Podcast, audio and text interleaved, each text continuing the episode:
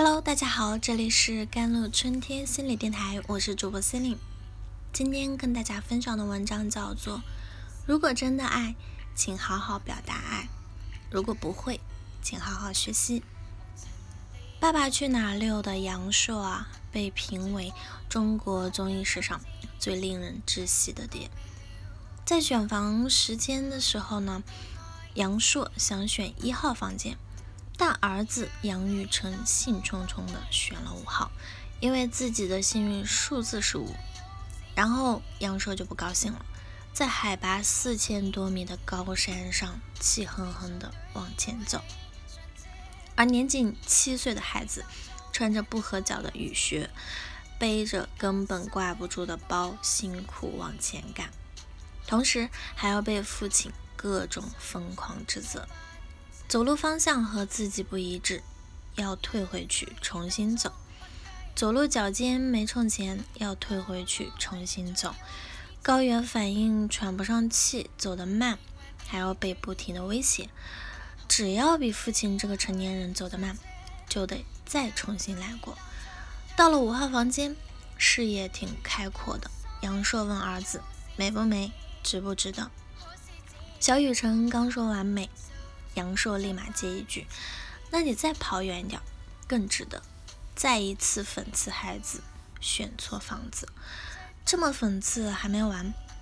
杨硕问：“下次你选几号？”杨玉成红着眼眶说：“一号。”当初杨硕想选的房间，明明孩子都在讨好他了，杨硕还不依不挠，面带嘲讽地说：“下次一号在最远。”看到这儿。我真是满头问号，就因为儿子想选的房间和自己想选的不是同一间，做父亲的就各种斜视、瘪嘴、翻白眼，将对孩子的不耐、嫌恶和鄙夷通通表现在脸上，不惜余力嘲讽孩子，让他觉得自己的选择是错的，而且你只要错了，你就要内疚、后悔和羞耻，你就不配好好过这一天。最搞笑的是，他这么打击、贬损过孩子之后，节目组还给杨烁打出了“刀子嘴豆腐心”的字幕。的确，很多人在伤害完别人都会标榜自己是“刀子嘴豆腐心”，但实际上根本就没有“刀子嘴豆腐心”这回事儿，那叫“刀子嘴地雷心”。什么是地雷心呢？就是没有爱的心，里面全都是痛苦。怨恨和被压抑的攻击性。杨烁在某一个访谈节目里啊，曾明确表示他自己就是被父亲从小打到大的。父亲打他能有多厉害呢？杨烁回答：“可现在我都能告他，都能给他关起来。”主持人问他：“为什么父子间的矛盾那么大？”杨烁说：“很多事他是在冤枉我，用他的想法来想我。”和气相似，和气嘲讽。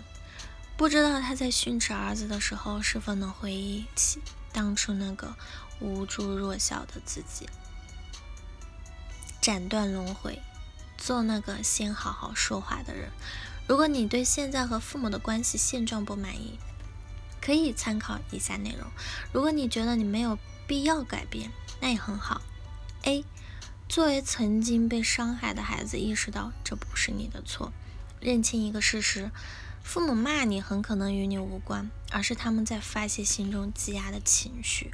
这样的父母其实从小也没有被好好对待过，他们内心其实满满当当的堆满了委屈，他们需要有人为过去他们所遭受的一切道歉，为加诸在他们身上的不公而被惩罚。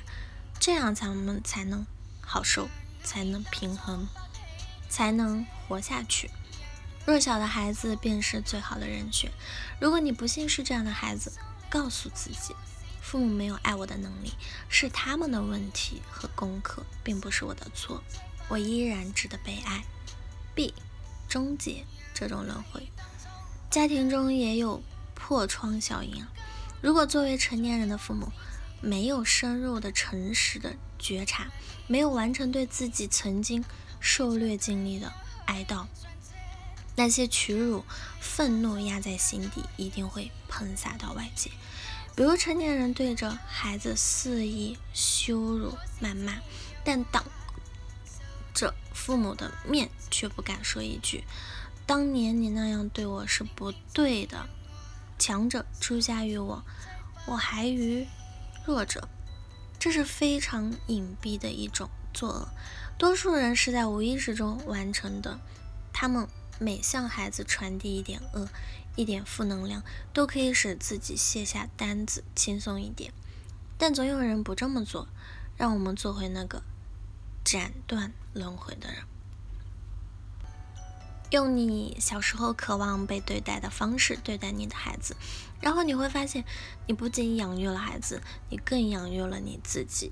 如果说恨和不满是一把刀，把对父母的怨恨和不满上升到意识层面，不是为了推卸责任，而是为了把这把刀拔出来，爱的力量才能随之迸发，而世间一切唯有爱才能溶解。语言暴力伤害就只是伤害，并不会变成爱，即使是在家庭中也不例外。如果真的爱，请好好表达爱；如果不会，请好好学习。好了，以上就是今天的节目内容啦。咨询请加我的手机微信号：幺三八二二七幺八九九五，我是 c e l i n e 我们下期节目再见。